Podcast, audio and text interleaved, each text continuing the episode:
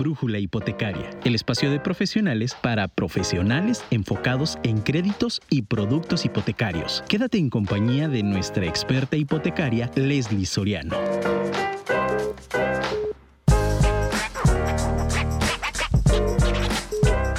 Una de las causas más comunes para la dificultad en decir que no es el miedo a la reacción de los demás.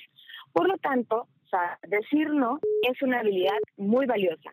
Mi nombre es Leslie Soriano, soy especialista en créditos hipotecarios y hoy hablaremos acerca de los no ocultos de nuestros clientes. Bienvenidos a nuestro programa número 99 de Grupo Hipotecaria. Comenzamos.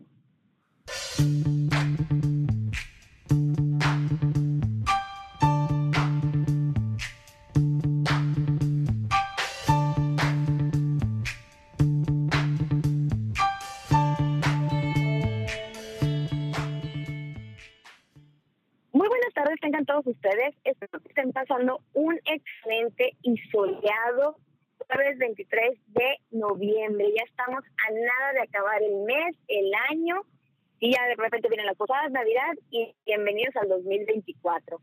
Desde las instalaciones de Afirma Radio les envío un cordial saludo a todos aquellos clientes, prospectos, asesores inmobiliarios, arquitectos, desarrolladores y contratistas que en estos momentos están conectados y escuchándonos completamente en vivo desde la aplicación de Afirma Radio o bien se han conectado a través de internet en el portal de afirmaradio.com, así como los que se han enlazado con nosotros a través de las redes sociales, como es el caso de Facebook Live.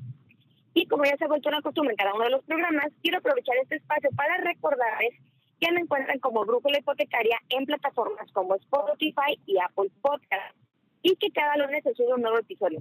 Por lo tanto, si no tuvieron la oportunidad de escuchar nuestro programa anterior, donde estuvimos platicando acerca del boletín informativo, novedades y cambios en los créditos hipotecarios, o bien, si es la primera ocasión que están escuchándonos, los invito a que terminando la transmisión del día de hoy se den una vuelta a nuestro podcast.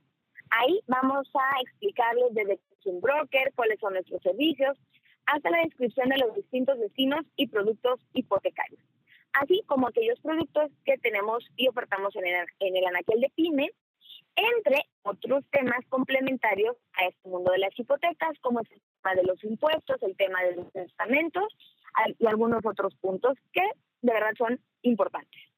Además, si desean hacernos llegar sus dudas, comentarios o saludos, pueden hacerlo en nuestro número en cabina, que es el 33 33 19 11 41, o bien pueden hacerme llegar sus saludos, comentarios o dudas acerca del tema a mi número personal, que es el 33 13 11 12 95. Y sin más, les recuerdo que hoy hablaremos en Grupo La Hipotecaria acerca de los no ocultos de nuestros clientes. Pero antes de iniciar con el tema, los invito a que nos acompañen a nuestra primera pausa comercial. Continuamos. Muchísimas gracias por continuar con conectados con nosotros a Brújula Hipotecaria. El número en cabina acaban de escucharlos, el 33 33 19 11 41. O bien a mi número personal pueden contactarme el 33 13 11 12 95. Y antes de irnos de lleno al contenido del día de hoy, les quiero comentar que los bancos siguen con las promociones del Buen Fin. La mayoría de ellos nos están ofreciendo la avalúo y la comisión por apertura gratis. Además de que algunos de los bancos ofrecen los honorarios notariales gratuitos en el caso de la mejora o sustitución de hipoteca. Los detalles y requisitos los platicamos de manera personal eso con el fin de revisar que su, que su crédito sea apto para este tipo de producto y este tipo de beneficio. Por otro lado, afirme su suma al alza de las tasas que se tienen para este fin de año, similar a HSBC, con un incremento muy ligero en la mayoría de sus productos. Estamos hablando a lo mejor de que si una tasa 9.90, ahorita estamos en una tasa 10.10. El promedio es un punto 2 que incrementó la, la tasa de interés. Ahora sí, dicho los mensajes parroquiales, es que quiero platicarles lo siguiente. El motivo del, programa del día de hoy es porque en muchas ocasiones nos hemos enfrentado a la situación de estar casi seguros que tenemos un cliente potencial para un bien inmueble. Departamento, casa, terreno, en fin. La idea es que estamos eh, muy segurísimos, ya estamos casi casi gastándonos la comisión. Sí, resulta Resulta que de repente ya se le programa una visita, eh, se le menciona en cuanto quiere, en cuanto se le menciona que quiere comprar con un crédito, se me pasa el contacto, y pues le mandamos de modo urgente la propuesta y de repente, ¡bam! Un silencio prolongado que después de varios intentos nos dice que la persona ha decidido no comprar. O al menos eso es lo que intuimos. ¿Por qué? Porque si ya no nos contesta, nosotros damos por hecho que ya no nos quiere contestar. Pero, ¿cuáles son las razones? Nos faltó darle más información, faltó seguimiento, la propiedad no le gustó, eh, no se le acomodó la ubicación, en fin, nos, nos gostean. Y entonces empezamos a dar vueltas en nuestra cabeza cuál fue la razón por la cual no se concretó la venta. Y es que conforme vamos agarrando experiencia, podemos deducir algunas de las razones, pero la realidad es que ciencia cierta nunca las sabremos si el prospecto no nos las hace saber. Y es en base a la escucha activa que podemos detectar este tipo de situaciones y por lo tanto actuar de cierta manera para poder para poder eh, hacer frente a los posibles no.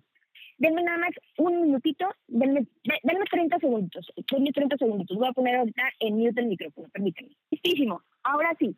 Entonces, les decía, eh, pues muchas veces las, las solemos deducir, sí, pero pero pues realmente a través de la escucha activa es que podemos detectar estas situaciones. Y ojo, el programa del día de hoy no es un curso de, de ventas o de marketing, no, no va por ahí. Es simplemente recordar dónde debemos prestar atención y de ahí partir si es algo que podamos nosotros respetar a manera de la objeción o si realmente es un punto que definitivamente está fuera de nuestro alcance. Es decir, en muchas ocasiones el cliente, por falta de recursos o por falta de algo en particular, no podemos llevar a cabo la operación. Y eso definitivamente está fuera de nuestro alcance, pero vamos a platicar de las cosas que sí podemos detectar. Ahora, vamos a partir de tres puntos. Vamos a partir del punto de vista del prospecto o posible cliente. Vamos a partir de lo que puede hacer el y vamos a partir también de lo que podemos nosotros detectar como bloques. Y vamos a arrancar con el primer punto. De parte del prospecto, ¿qué es lo que podemos detectar? La primera razón por la que un cliente nos puede decir, más bien, no nos va a decir que no, pero tampoco nos va a comprar, es porque los productos no atienden las expectativas. Y esto lo vamos a hablar en dos vertientes la propiedad que se oferta no es lo que se espera o lo que no es la expectativa que tiene el cliente, ya sea por espacios, distribución, iluminación, ubicación, etc. O bien, la oferta hipotecaria no cumple con lo que el cliente desea, principalmente el tema de la tasa. Esas son las dos vertientes. El cliente puede evitarnos decir que no, pero tampoco llevar a cabo la compra, o porque el inmueble no cumplió su expectativa, o ellos esperaban algunas condiciones, pues que ahorita a lo mejor no hay en el mercado en el tema del hipotecario. Y para ser más claros estos puntos, vamos a dar unos ejemplos. Tengo un cliente, ejemplo número uno, todos estos son hechos reales, nada más no les voy a dar los nombres porque seguramente si alguien me está escuchando va a saber de quién estoy hablando. El ejemplo uno, tengo un cliente con crédito autorizado, tiene tasa preferencial porque su, de hecho su, su perfil fue Premier y aforo al porcentaje solicitado, es decir, le dieron la línea que, que, quería, le dieron la tasa óptima del banco en cuestión y ya lo tiene autorizado listo para usarlo. Pero no hemos pasado de etapa, no hemos pasado a avalúo porque considera que las propiedades tienen distribuciones y materiales comunes. Es decir, que para él todas las casas son iguales. Le han dado propuestas, lo han llevado de tour y simplemente no puede definir por una propiedad, porque él considera que todas las casas pues son comunes, son iguales. La propiedad que inicialmente le gustó, y es que de ahí parte el problema, resulta que pues tuvo modificaciones, lo que provocó o hizo que ese bien inmueble fuera distinto a los demás, ¿no? Distinto al, al común denominador. No obstante, esta propiedad trae problemas de sucesión testamentaria. ¿Ok?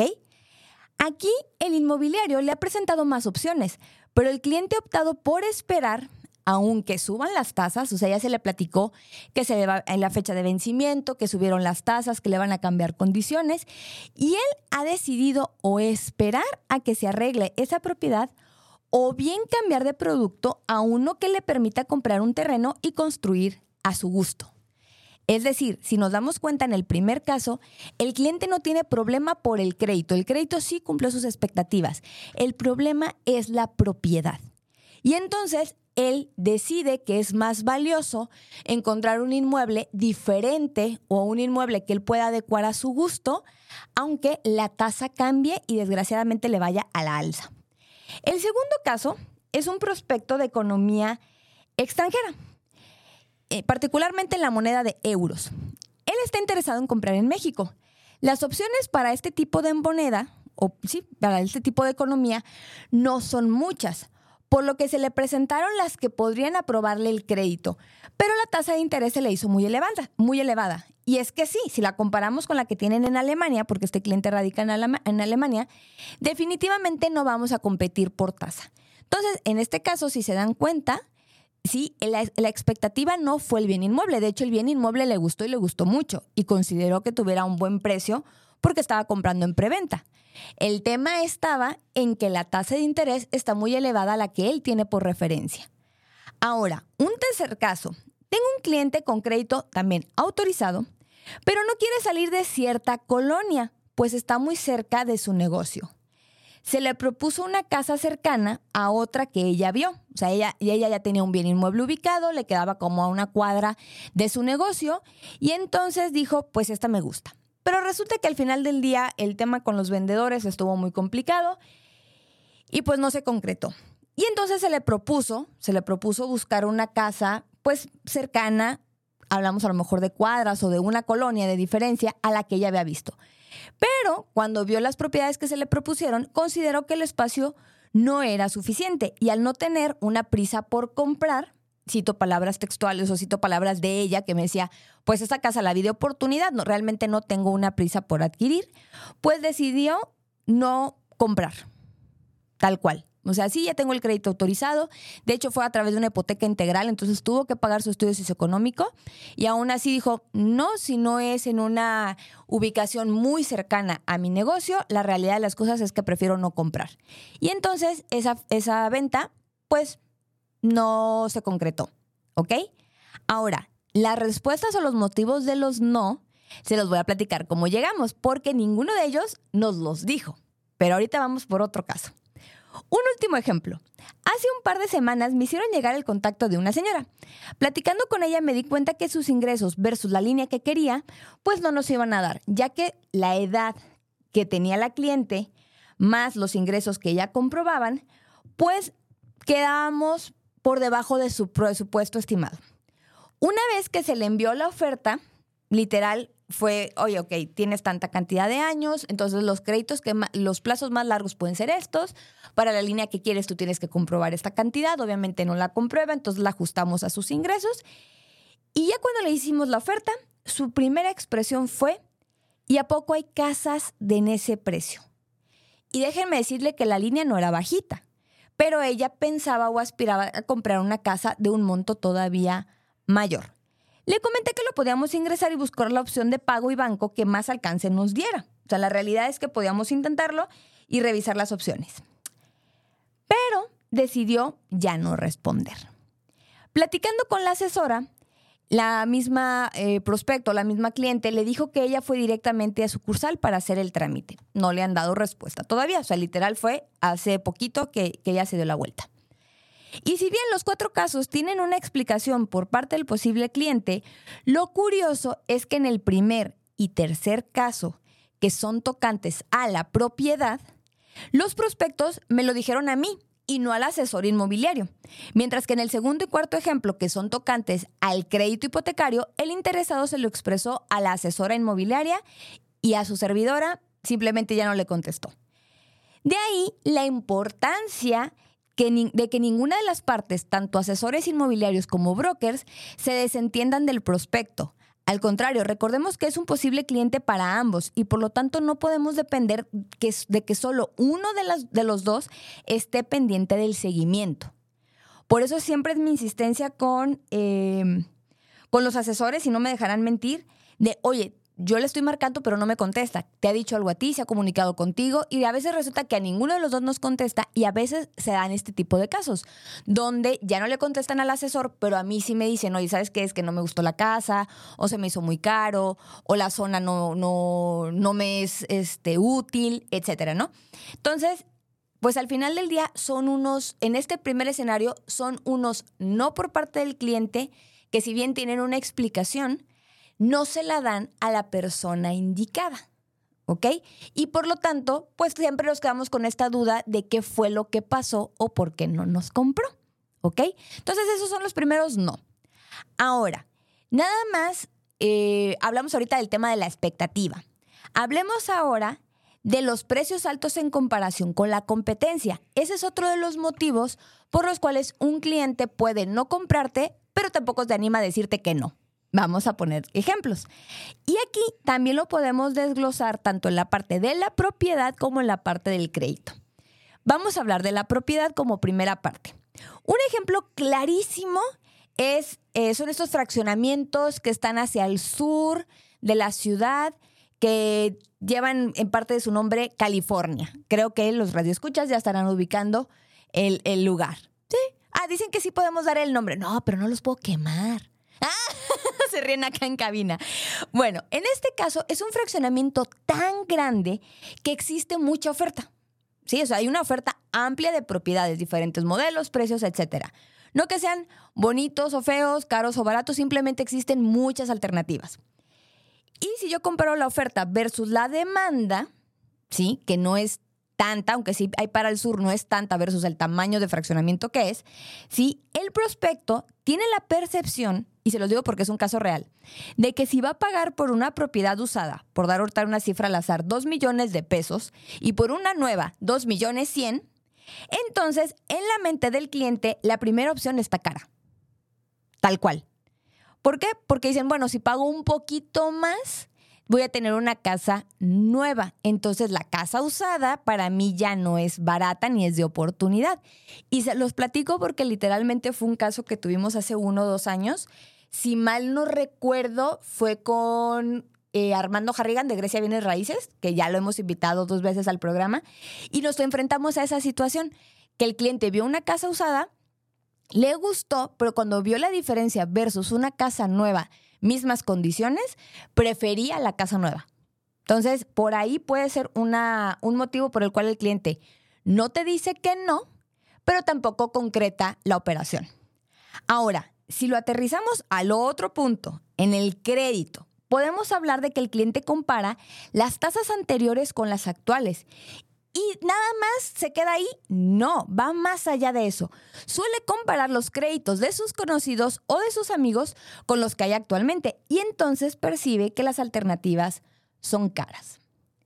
O también escuchan de la tasa piso o de la tasa más baja y entonces tienen esta percepción que si no se las ofreces, entonces le estamos dando una oferta o una alternativa bancaria más elevada sin conocer obviamente los requisitos que hay detrás de las tasas bajas, ¿no? Que si sacas otro, si sacas, no sé, tarjetas de crédito, que si inviertes, que si sales con el nivel de riesgo más bajo. Es decir, no ven las letras chiquitas, que seamos bien francos. Se las ponen ahí en los anuncios, pero se las ponen con, no sé, el tamaño de letra 2 para que digan que sí están ahí, pero la realidad es que no se alcanzan a ver. Seamos bien francos.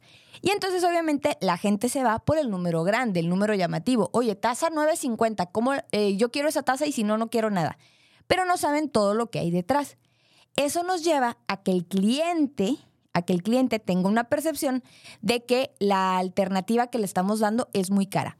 Ahora, también es una realidad. Si yo comparo las tasas que hay actuales con las del 2021, sí, existe un punto porcentual, 1.5 porcentual de diferencia a la alza, ¿ok?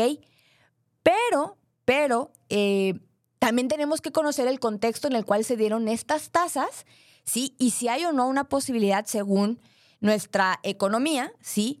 Para que existan más adelante estas opciones o si definitivamente vamos a manejarnos a un, corto, a un mediano plazo con las tasas que hay actualmente. Ahora, voy a ponerles un par de ejemplos también para describir esta parte. Hace unos días me pasaron el contacto de una chica y cuando la empecé a perfilar me decía que su banco le pedía menos ingresos y le ofertaba un plazo mayor por ser nómina viente. Si nos damos cuenta en este ejemplo, el contexto es que yo le ofrecí una alternativa bancaria donde el plazo era 20 años, pero que por sus ingresos comprobables, pues le daban una línea como por la mitad de lo que en precalificación o en este gancho que mandan los bancos, pues le, ofrecía su, su, banco de casa, ¿no? Profundizando obviamente más en la charla, me di cuenta que tomaba como base una precalificación de hace dos años, cuando el nivel de endeudamiento no era como el actual. Ahorita, por ejemplo, este, ella tenía varios créditos por su negocio y entonces, aunque tenía un buen ingreso, no nos daba para la línea que quería por su nivel de endeudamiento, ¿ok? Y después, porque no me quedé con la duda, investigué en el banco y me di cuenta que el plazo que ella decía que le habían ofrecido no existía. ¿Ok? Le habían dado un plazo a 25 años en un producto que no lo maneja. Entonces, pues digo, corroboré esa información y ella muy amablemente me comentó que iría a revisar con su asesor de casa, pero que si la oferta de su banco no le convencía o no era lo que esperaba, entonces optaría por la alternativa que le presenté. Y si bien en este caso, la chica sí tuvo la cortesía de decirme, voy a asistir al banco, o sea, tal cual en la primera llamada me dijo, voy a revisar en mi banco la opción. ¿Cuántas veces nos ha pasado que el cliente prefiere acercarse a su sucursal pensando que las condiciones serán distintas? O prefieren acercarse eh, o, no darle seguimiento con algún asesor porque cree o tiene la percepción de que no se le está dando la atención o que no se, le no se está buscando cumplir con lo que él, es, eh, lo que él anhela y por lo tanto considera que nuestro servicio versus nuestro precio no es el, no es el conveniente. ¿Ok?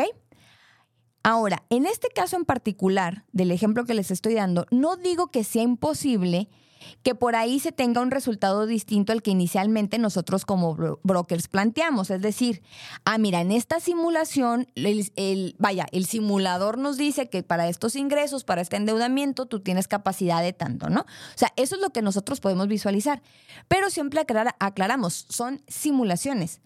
Pero obviamente el banco es quien al final del día considerará hasta cuánto pueden prestarle en base a la información presentada, que es nuestro expediente, ¿sí? Y en base a lo que ellos visualizan en buro de crédito este, y en algunos otros conceptos que ellos pueden o no tomar para la parte de los ingresos. Ahora, si lo aterrizo también al tema del inmueble, Muchas veces nos quedamos con esa parte como clientes de, híjole, esta parte fue o se me hizo muy elevada.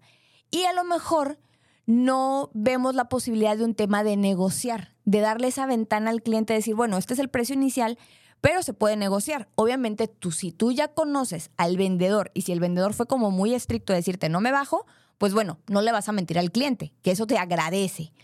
Pero si sabes que el cliente sí tiene esa necesidad de vender y puede negociar el precio, pues a lo mejor no cerrarnos con, con los clientes, sí, o si de plano eh, él visualiza que la propiedad está muy elevada a lo que él cree que podría valer una casa en esas condiciones, pues darnos a la tarea de, buscar algo que se acomode a sus necesidades y que al mismo tiempo pueda ser similar a lo que él está buscando. ¿De acuerdo?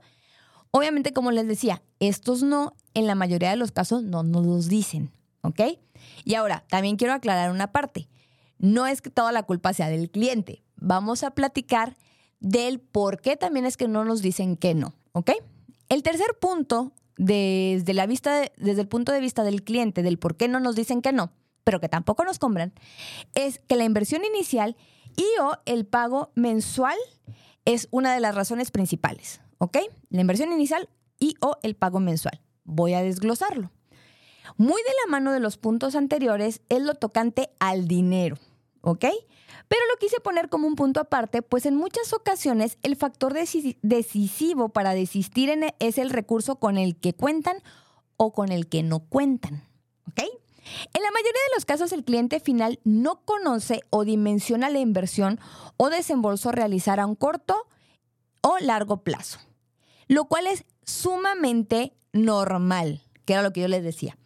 Y ningún posible comprador debe sentirse apenado por esto. ¿Ok? Por eso les decía, no es un regaño, tiene una, tiene una razón de ser. Cuando, no es, cuando es su primera compra, ¿sí? Y todavía no tienen visualizado todo el panorama que conlleva una propiedad, sí, al momento de enfrentarse con la realidad, a lo mejor le da pena la parte de, oye, es que le hice invertir tiempo y al final no le voy a comprar. Y es súper normal, ¿ok? Y esa es la principal razón, la, la, pena, la principal razón por la que después no nos contestan o no nos responden, ¿ok? Pero igual, cliente, siéntase con la confianza de decir, ¿sabes qué? Revise mis números y ahorita no es el momento, ¿ok? Eh, siempre es mucho mejor, porque luego a veces me pasa que, oye, le estoy hablando y ay, a lo mejor lo estoy hostigando. Y bueno, va a haber otros casos donde se sale de las manos esa parte. Por ejemplo, me pasó también con una posible cliente que sí estaba súper interesada, tuvo un tema familiar de salud y entonces tuvo que, sí, sí, ahí sí me dijo a mí, no le dijo a la inmobiliaria, oye, ¿sabes qué? Me pasó una situación, no puedo continuar. ¿Ok? Entonces sabemos que existen cosas ajenas, ¿sí? Y ya no es tanto un tema de dinero o de pena, sino que pasó un suceso extraordinario.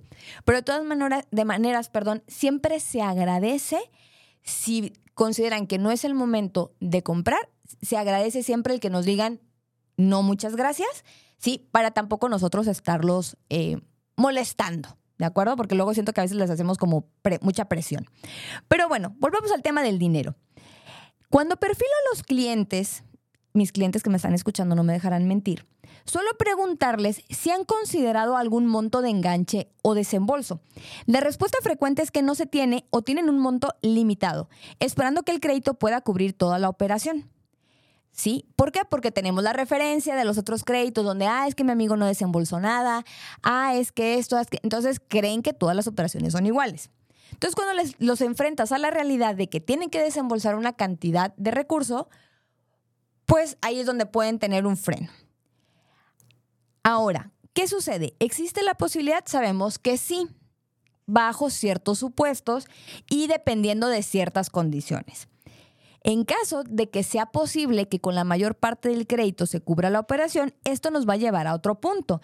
Entre más alto sea el crédito, mayor es la mensualidad a pagar que es otro punto de los que no han visualizado. Es decir, con un eh, tratamos de tapar un hoyo y abrimos otro más grande, que es tratamos de tapar el tema del desembolso, pero resulta que vamos a tener una mensualidad mayor.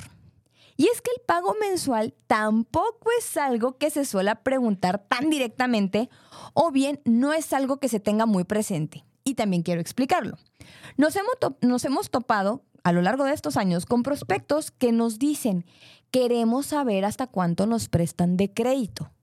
Y está súper está súper bien, está, es muy válido. ¿Por qué? Porque dices, ah, ok, ya sé que me pueden prestar hasta tantos millones, entonces no me salgo de ese margen. Pero me ha sucedido en varias ocasiones que cuando conocen su alcance, se asustan o se sienten presionados por el pago mensual. Y es que sí, Imagínate que te digan, oye, tienes un alcance de 6 millones. Y dijiste, a, fuerza, la casa que está en tal calle, ya, me la compré. Ah, sí, pero resulta que tu pago mensual son 67 mil pesos. ¡Pum! Caes a, otra, a, otro, a otro punto de decir, ok, un plazo de 20 años, aunque le pueda estar abonando y aquí y allá empieza a hacer los números, pues a lo mejor te puede representar un, un compromiso a largo, eh, primero es un compromiso a largo plazo y un compromiso con una mensualidad que no habías vislumbrado. Por ello es que cuando yo suelo platicar, y hablo de mí porque es la forma en la que yo lo hago y sé que algunos otros brokers también lo harán, cuando suelo entrevistar a los clientes para conocer su perfil, una de las preguntas que les hago es cuánto quieren pagar. Y de ahí podemos también tomar un punto de partida. ¿Ok? Cuando, sobre todo cuando tienen este, esta idea de quiero saber hasta cuánto me alcanza, es yo siempre les, les, les pregunto, ok, ¿cuánto quieres pagar? porque te puede alcanzar hasta 6 millones, pero tú no quieres pagar 67 o 70 mil pesos de mensualidad, a lo mejor tú quieres pagar 25. Y entonces, pues el crédito a utilizar no va a ser del alcance máximo, ¿ok? Entonces tratamos de, de acercar a la realidad al cliente para que pueda tomar una decisión mucho más acertada y adecuada a sus condiciones. Ahora, en este escenario entran en el dilema de qué es lo que prefieren desembolsar más o pagar más. Y la realidad es que cuando no se tiene claro ninguno de los puntos, el cliente puede sentirse agobiado y opta por no tomar ninguna decisión. O bien buscar otro inmueble de un precio distinto, pero sin decirle al asesor. Es decir, ah, pasé por aquí, vi otro y empecé a llevar mi caso con otro asesor y no le informé al primero que estaba dándome seguimiento. Y quiero aterrizarlo con dos ejemplos que me sucedieron. El primero es de otro chico que también vive en Alemania, ¿ok? Es otro caso diferente. Le tramitamos su crédito y salió aprobado. Él no tuvo problema con la tasa, o sea, él sabía que por su tipo de economía eh, eran muy pocas las opciones, le dimos la, Le hicimos la simulación, la aceptó, hicimos el trámite y salió conforme a la simulación. O sea, todas las condiciones que se le hicieron en la oferta se las dio el banco. Incluso él vio a futuro eh, con el tema de esta posibilidad de, ¿sabes qué? Pues al año puedo sustituir mi crédito por una opción que ya no me pida comprobar ingresos y que me mejore condiciones. Sabemos que existen estas alternativas. Entonces decía, bueno, él a un año puedo tener una tasa alta y la puedo cambiar. Esa parte la visualizó y me dijo, vamos a darle. ¿Cuál fue el problema o por qué no has firmado ese crédito? Muy bien. Resulta que la zona que él quiere comprar, pues las casas cuestan tres veces más de lo que quiere pagar.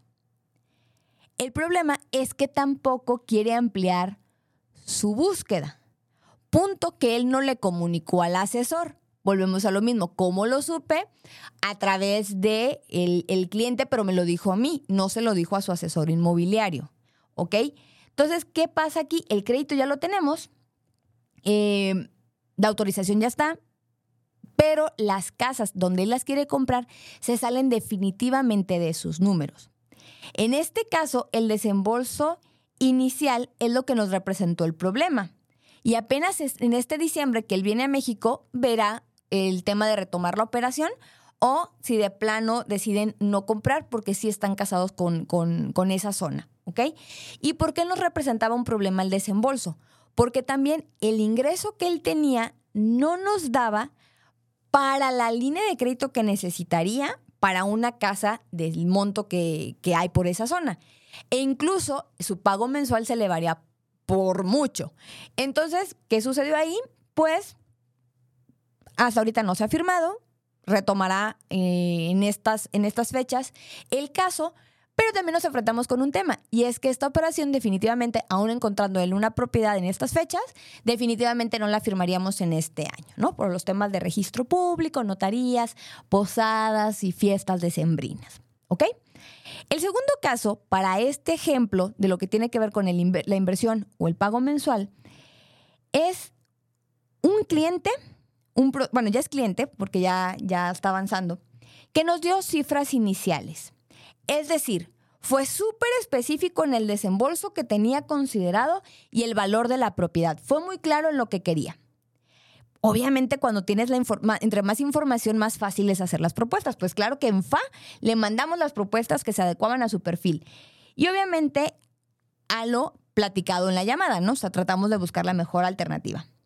Pero de repente nos empezó a dar largas con su expediente nos mandaba algo, luego ya no nos contestaba, luego nos mandaba otra cosa y luego se vencían esos papeles porque ya habían pasado tiempo.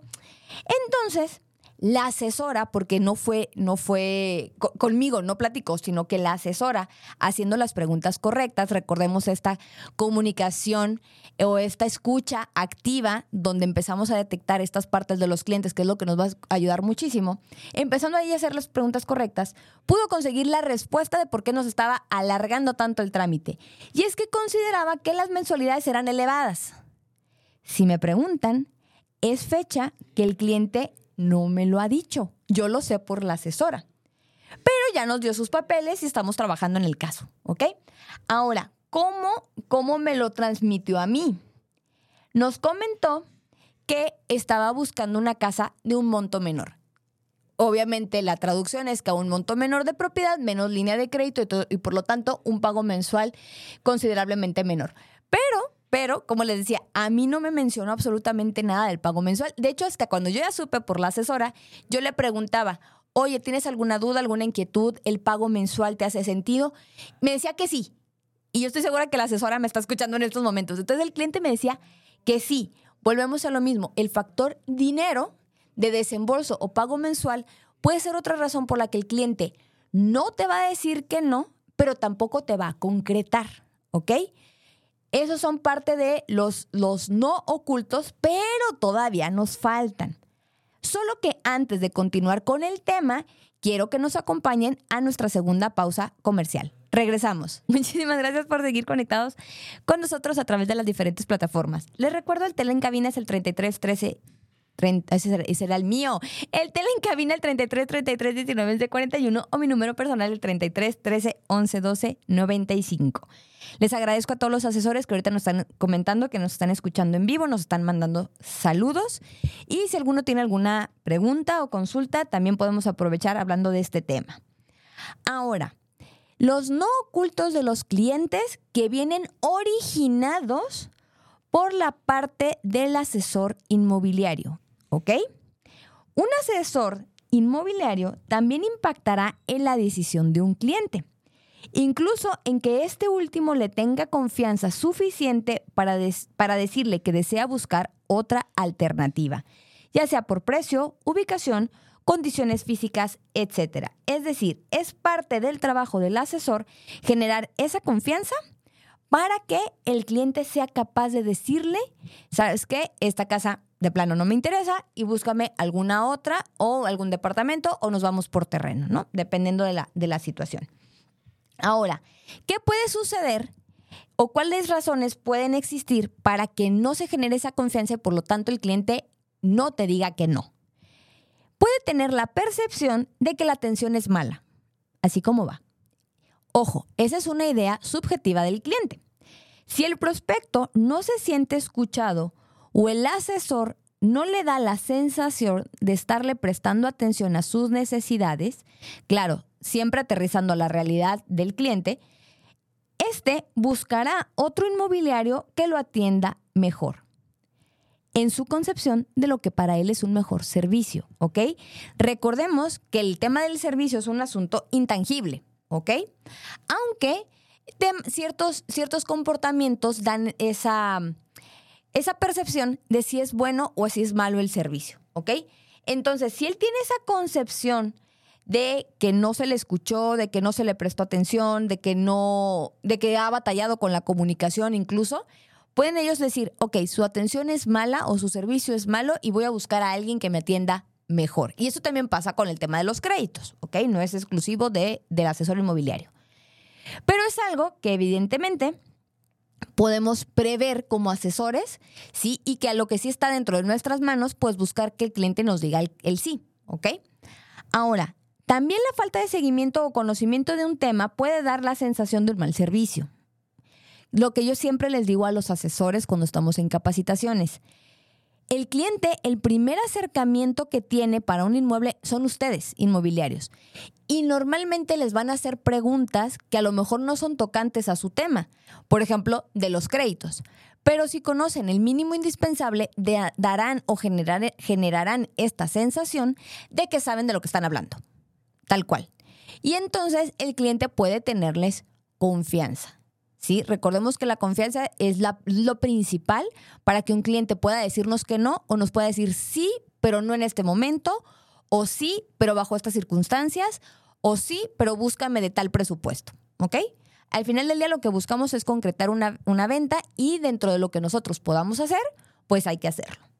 Ahora, obviamente, y se los platico por experiencia, es que me han tocado asesores que prefieren perder una venta que buscar otra propiedad para un posible prospecto. Me ha sucedido que de repente el cliente llega a un inmueble, eh, en algunos casos el inmobiliario me busca porque, oye, me recomendaron que tú llevas estos créditos o no sé, X o Y razón, y me dicen, sabes que te voy a pasar el caso.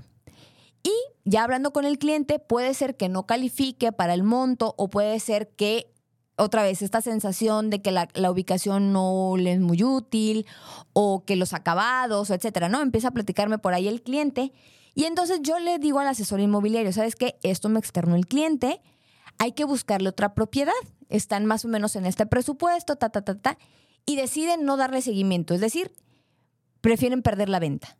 Entonces, obviamente, eso en la percepción del cliente es un mal servicio por falta de seguimiento y van a buscar a un asesor que sí les pueda ayudar a concretar su sueño. ¿Y qué, después, ¿Y qué es lo que va a pasar después? Que cuando sus conocidos o familiares busquen una propiedad, le van a recomendar a la persona que, lo, que le solucionó. Eso también es una realidad. ¿ok? Yo sé que a veces, oye, ¿sabes que Pues no tengo ofertas. O ustedes que conocen más del mercado pueden decir, es que para el precio que él quiere, la zona que él quiere, las condiciones que él quiere, pues no hay alternativas, ¿no? Ustedes son los expertos en esa parte. Lo importante aquí a destacar es el seguimiento que se le da al posible prospecto. Ya sea que se concrete o no, la experiencia es lo que puede generar a futuro relación con ese mismo cliente cuando tenga mejores condiciones o con sus referidos. Ahora, otro punto relevante que puede dar una sensación de mal servicio es cuando el asesor no conoce la situación física o jurídica del inmueble. Esto, recordemos que puede llegar a complicarnos la operación, de tal manera que el cliente tiene una percepción de un mal servicio. ¿Ok? ¿Por qué? Porque a lo mejor él no sabe que ustedes como asesores están haciendo hasta lo imposible por resolverlo. ¿Ok? Nos pasó con un caso que demoró por un tema jurídico y obviamente había una percepción de un mal servicio en algún momento. Lo que él no sabía que estaba detrás es que los asesores estaban haciendo hasta lo imposible porque se pudiera resolver. Incluso, y, es, y, este, y lo hago, hago la felicitación extensiva porque sé que me están escuchando, ellos involucraron al área jurídica de su inmobiliaria para poder resolver el tema. ¿Sí? Entonces, si no se le comunica eso al cliente, podemos estar haciendo un esfuerzo enorme y aún así el cliente sentir que se le está dando un mal servicio. Entonces, también hay que prestar ahí esa parte de la atención para que el cliente pues se anime a decirte, seguimos adelante o se anime a decirte, no seguimos adelante, pero que no te guste, que no te deje ahí este, a la expectativa de si te va a buscar o no. Porque luego también pasa, y no me van a dejar mentir, ni brokers ni, ni, inmobiliarios, que de repente entre nosotros nos estamos hablando de, oye, ya te marcó a ti, oye, ya te marcó a ti, ¿cómo va el caso? Pero ninguno de los dos toca al cliente, o sea, ninguno de los dos le pregunta. Ya cuando a ninguno de los dos le contesta, pues podemos decir que damos por hecho, intuimos que no nos va a comprar, ¿no? Pero bueno, eso es lo que sucede. Aquí les voy a platicar un caso literal reciente, me, lo, me pasó el día lunes, así, fresquecito. Una asesora me hizo llegar un contacto que quiere un crédito Infonavit, porque, bueno, recordemos que también nosotros llevamos los bancos, pero habrá quienes les interese o sea la herramienta para hacerse de un bien lo que son los créditos de prestaciones, ¿no? En este caso del Infonavit. Le proporcioné la información, así como los aproximados, sí, los aproximados de los conceptos a pagar y me pidió darle ciertas cifras, ¿no? Por ejemplo, cuánto sería de los, de los gastos notariales, cuánto sería del avalúo, etcétera. Cuando llegamos a ese punto específico del avalúo, le expliqué que requería del predial para poder, para poder pedirle al perito, sonó como un trabalenguas, poder pedirle al perito, sí, que nos diera un presupuesto y tenerle obviamente la información lo más real posible, ¿no? Ok, si la casa mide tantos metros, el valor comercial es de tanto, tu precio de avalúo con o sin planos, dependiendo de la situación, es de tanto, ¿no? Que el cliente tuviera eh, pues e-, ese dato lo más real posible.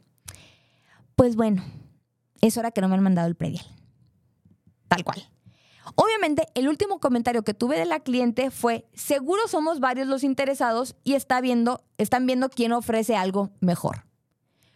Probablemente la asesora sí está consiguiendo el predial, porque en muchas ocasiones ustedes inmobiliarios no me van a dejar mentir y obviamente no es acusarlo, sino es en, un tema de defensión.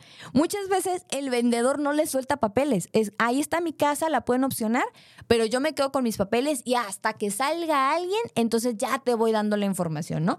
Entonces, pues si ese fue el caso, hay mucha razón o hay mucha lógica de por qué no me han pasado el recibo predial para poderle hacer el cálculo al cliente. Sin embargo, al no tener eh, respuesta o el seguimiento de parte de la asesora, ni para con la cliente, ni para con, su servidora, pues obviamente se da esta percepción de que la cliente en cuestión no está siendo atendida. Y si bien no lo ha dicho, porque no me lo ha expresado, pues la frase que me dijo, sí, acerca de que a lo mejor somos muchos, pues hace obviar, o sí, nos hace obviar que está teniendo una percepción de mal servicio. ¿Ok? Ahora, otros de los, otro de los no ocultos pueden venir desde la parte del broker. ¿Ok? Es decir, uno va a venir meramente del cliente que no nos sabe decir que no o no nos quiere decir que no porque le ha encantado, porque también pasa, a veces le, le encanta el servicio, oye, es que súper profesional el asesor, súper profesional el broker, todo bien, pero no es momento de comprar y me da pena decirlo, ¿no? Entonces puede pasar esa parte. Puede pasar también que el no venga a raíz de algo que hizo el asesor y que, ¿sabes qué? No te tengo la confianza de decirte que no, pero prefiero buscar por otro lado. Pero también puede pasar que el no oculto del cliente venga generado por el broker, ¿ok? Y es que, a ver, asesores, asesores hipotecarios, que también sé que nos están escuchando, somos capaces, como brokers, de sacarle al prospecto la mayor cantidad de información útil y a su vez explicarle por qué le ofrecemos estas alternativas de crédito? ¿Somos capaces de hacer eso? Son dos preguntas en una, por lo que vamos a desglosarlas, ¿ok? No se obtiene la información útil, lo que lleva a presentar opciones no viables. Esto nos conlleva a la percepción de un mal servicio, ¿ok? Y aquí voy a platicarles de un caso reciente en el que yo soy la protagonista. Así de, de esos deditos que tienes en, WhatsApp, así de que te da pena. Sí, su servidora o algo en un caso y bueno, lo bueno es que se está pudiendo rescatar por ahí la operación, pero les quiero platicar la experiencia, ¿verdad? Porque no, no, no todo es para afuera, también una se suele equivocar. Y es que este caso no se pudo cerrar porque obvié un punto relevante pero relevante que ahorita se van a dar cuenta que fue, Leslie, ¿cómo se te fue? Tengo a un asesor inmobiliario que quiere comprar un departamento, ¿ok? Pero él no tiene un buró sólido, que, no, que obviamente al no tenerlo, pues no nos permite llevar a cabo el trámite en las instituciones más conocidas.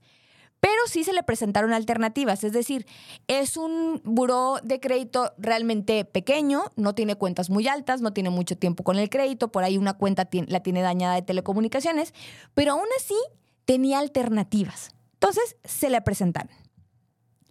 Él, él, pensando que sería más fuerte otro perfil, decidió que uno de sus familiares directos fuera la persona acreditada. ¿ok? Él me dijo, oye, ¿qué pasa si tal persona eh, con esa forma de comprobación y ya me empieza a dar el perfil, ¿no? Ah, perfecto, pues a lo mejor sí tenemos más alternativas, ¿no? Entonces revisamos sus ingresos, el alta en Hacienda, porque es una persona independiente, si, declaraba o no, bla, bla, los gastos, tas, tas, tas. Empezamos a sacar todo el perfil. Pero jamás le volví a insistir en el buró, pensando que el cliente tendría presente este punto, porque si no estábamos sacando el crédito con él, es porque él no tenía un crédito, un buro sólido. Entonces dije, ah, pues me está pasando el de alguien que sí tiene un buro sólido, ¿no? ja, ja, Trabajamos el expediente, recabamos los papeles, las firmas, lo presentamos y oh sorpresa, el familiar salió rechazado por mal historial de crédito. Exacto, tal cual.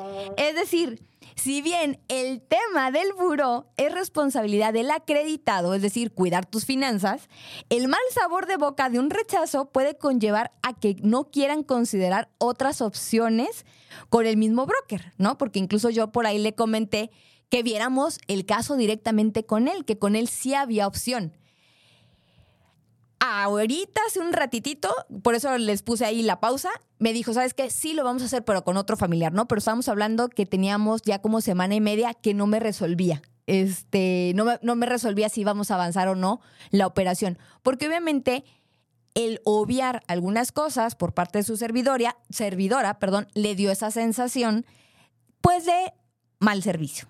¿Ok? Entonces, bueno, ya aterrizado el punto, me dijo, ¿sabes qué? Lo vamos a hacer a través de otra persona que también es mi familiar y ta, ta, ta, ta, ¿no? Ya le explicamos los pros y los contras y aún así está decidido a que sea un tercero el que lleve a cabo la operación. Pero bueno, ya por ahí se está rescatando. Pero de todas maneras, si hubiera insistido, yo creo, un poquito más, pues ya desde hace dos, tres semanas hubiéramos optado por que el expediente pues fuera de este otro familiar en lugar del que habíamos armado, ¿no? A todos nos pasa. Ahora, otra parte como brokers es que si como asesores no le explicamos al posible cliente por qué de las opciones presentadas, puede ser que tenga la percepción de que nos estamos yendo por una, alternativa que no le conviene. ¿Ok? Por ejemplo, les voy a platicar el caso de un, de un pyme que también me pasó. Aquí sí fue asertiva mi, mi intervención. Les platico. Resulta que este posible cliente, a este posible cliente, perdón, le, enviaron una corrida financiera para un crédito PYME con EIBanco, ¿ok? La persona que le atendió le mandó la corrida financiera, los montos, ta, ta, ta, ¿no? Pero jamás le preguntó acerca de su perfil y por lo tanto no supo que el prospecto en cuestión no tiene las condiciones para ser sujeto en ese banco.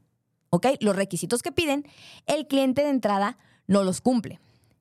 Cuando esta persona se acercó, porque resulta que es un conocido, supo que, y supo que yo también podía llevar este tipo de créditos, pues obviamente me dijo, oye, ¿sabes qué? Lleva mi caso y bla, bla, bla, ¿no? Para no hacer la historia tan, tan larga, tramitamos su crédito con otra opción completamente distinta a la que inicialmente le habían mandado, pero que era con la que sí cumplía el perfil, ¿de acuerdo? Y esto obviamente lo traigo a colación porque hasta apenas el día de ayer supe que la persona que le presentó las opciones no es un ejecutivo de banco. Porque a veces, oye, me interesa esto y paz, ¿no? Tenemos como esa idea o esa sensación del ejecutivo de banco. Sé que algunos bancos me están escuchando porque sí me dicen. Pero bueno, damos como, tenemos como esa idea, ¿no? Pero resulta que no, que la persona que le dio la corrida financiera es otro asesor hipotecario. Que no le preguntó, que no lo perfiló, que solo le mandó la alternativa. Y obviamente esto lo orilló o lo lleva a hacer el trámite conmigo. Si me preguntan, este asesor hipotecario no sabe todavía que la operación va a ser con su servidora. ¿Ok?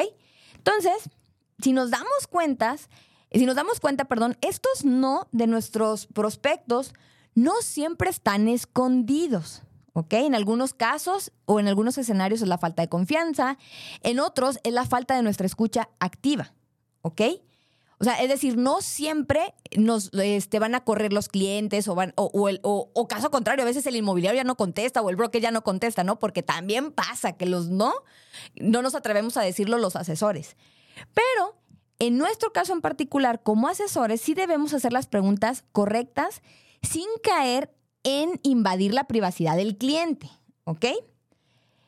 Por ejemplo, tengo un caso, para cerrar con el programa, tengo un caso donde una cliente nos alargaba las citas, nos las cambiaban, nos las cambiaban, nos las cambiaban. Y entonces yo ya, eh, sin ser invasiva, pero sí siendo franca, le pregunté, oye, ¿sabes qué? Me llama la atención el que estemos cambiando las citas. ¿Realmente te interesa esa propiedad? Y fue que me dijo, ¿sabes qué? Es que esa casa la quería para un negocio, nos dimos cuenta que no pasa mucha gente y la realidad es que ya no estamos muy animados a comprar. Pero ojo, eso no se lo dijo al asesor. Me lo dijo a mí porque le pregunté así directamente si realmente quería o no comprar, ¿no? Con otras palabras, pero al final del día es lo mismo. Ahora, por eso les decía, hay que saber hacer las preguntas correctas para no invadir la privacidad del cliente, pero al mismo tiempo poder sacarles ese no oculto, ¿sí? O ese no que nada más nos tiene en expectativa de no si vamos a cerrar o no si tengo un interesado. Y la realidad de las cosas es que la persona no va a comprarte esa propiedad. Ahora, también como clientes debemos tener esa confianza de decirle a los asesores que no deseamos avanzar y ser completamente francos con las razones. Obviamente esto nos ayuda mucho para saber si es algo que podemos mejorarles o si es algo que se escapa definitivamente de nuestras manos, ¿no? Por ejemplo, ¿sabes qué es que la mensualidad no se me acomoda? Ah, pues te busco algo de menor precio o sabes que es que la tasa, ah, le buscas otra cosa, ¿no? O sea, nos da como esa posibilidad de resolverle. O si de plano es algo que, ¿sabes qué? Pues, muchas gracias, me encantó tu servicio, pero no me lo puedes resolver, también se agradece.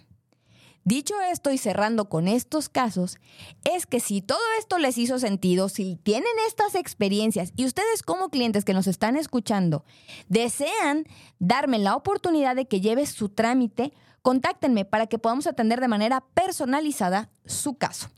Les recuerdo que me encuentran en mi página de Facebook como SG Brokers con el logotipo de SOC como foto de perfil, en mi correo lsoriano.socasesores.com o pueden hacerlo a mi número personal que es el 33 13 11 12 95. Incluso también pueden hacerlo a través de los números en cabina y ellos con todo gusto me pasan la información. Muchísimas gracias por estar compartiendo otro jueves su tiempo conmigo. Nos escuchamos primero Dios el próximo jueves en punto de las 3 de la tarde. Soy Leslie Soriano y esto fue Brújula Hipotecaria. Nos vemos en tu próximo crédito. Adiós. Sin lugar a duda, hoy tenemos la dirección correcta. ¿Y hacia dónde vas tú? Escucha nuestro siguiente programa y conviértete en un experto broker hipotecario. Te esperamos el próximo jueves en punto de las 3 de la tarde.